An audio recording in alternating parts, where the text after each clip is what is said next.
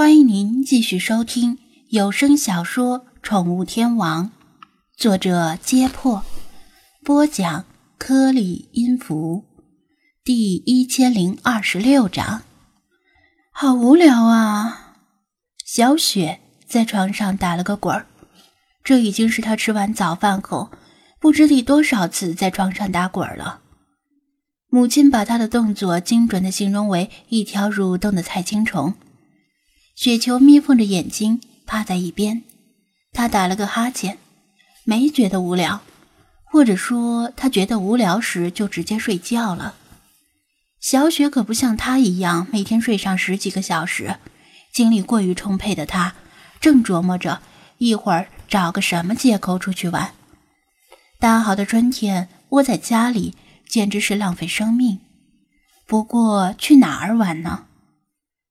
起初，他做户外主播只是一时兴起，后来就慢慢变成他最大的兴趣与爱好。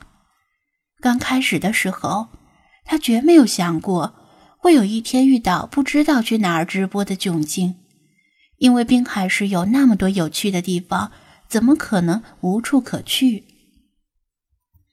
但事实上，随着他对直播的兴趣越来越浓，标准也在水涨船高。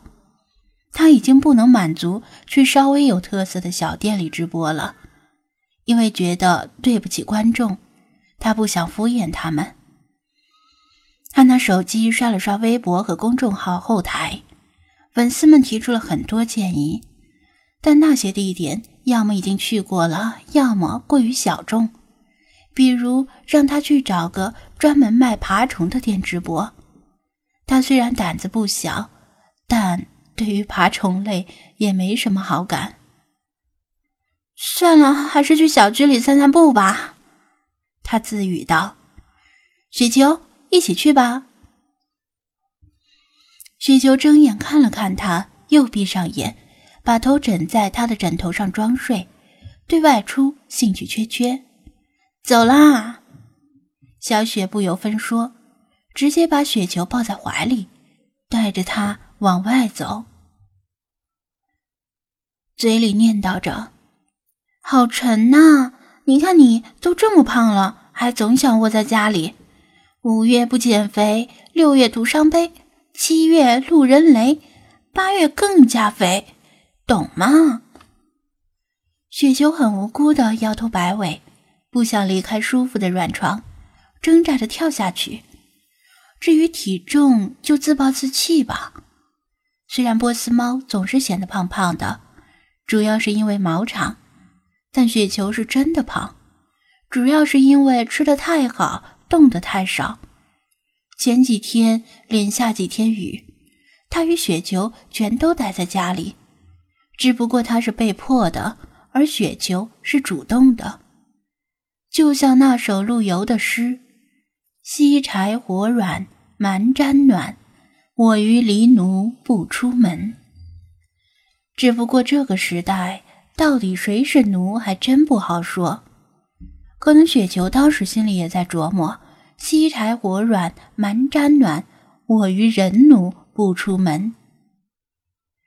又要去哪儿疯呀？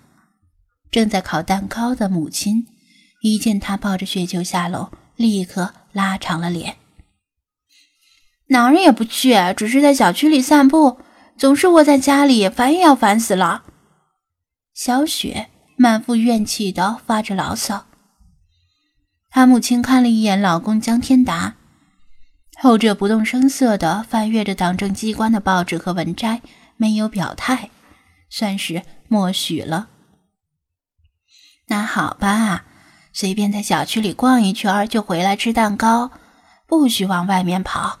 也不许带着雪球往泥坑里跑，回来踩得满地都是泥印。知道了，知道了。刚刚吃完早饭，吃什么蛋糕呀？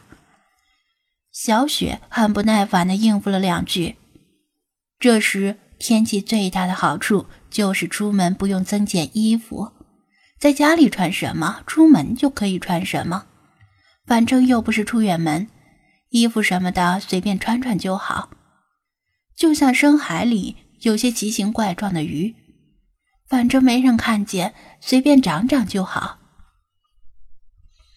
说起来，他以前对海洋里的鱼没什么了解，自从见识过张子安的水族馆之后，才多少产生一些兴趣。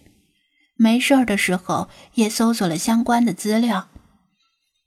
深海鱼的丑陋与狰狞令他咂舌不已。还好，在陆地上是没有机会遇到这些深海鱼的。他们习惯了巨大的水压，一上岸就会死。离开装饰的富丽堂皇却过于安静的别墅，他整个人都轻松了不少。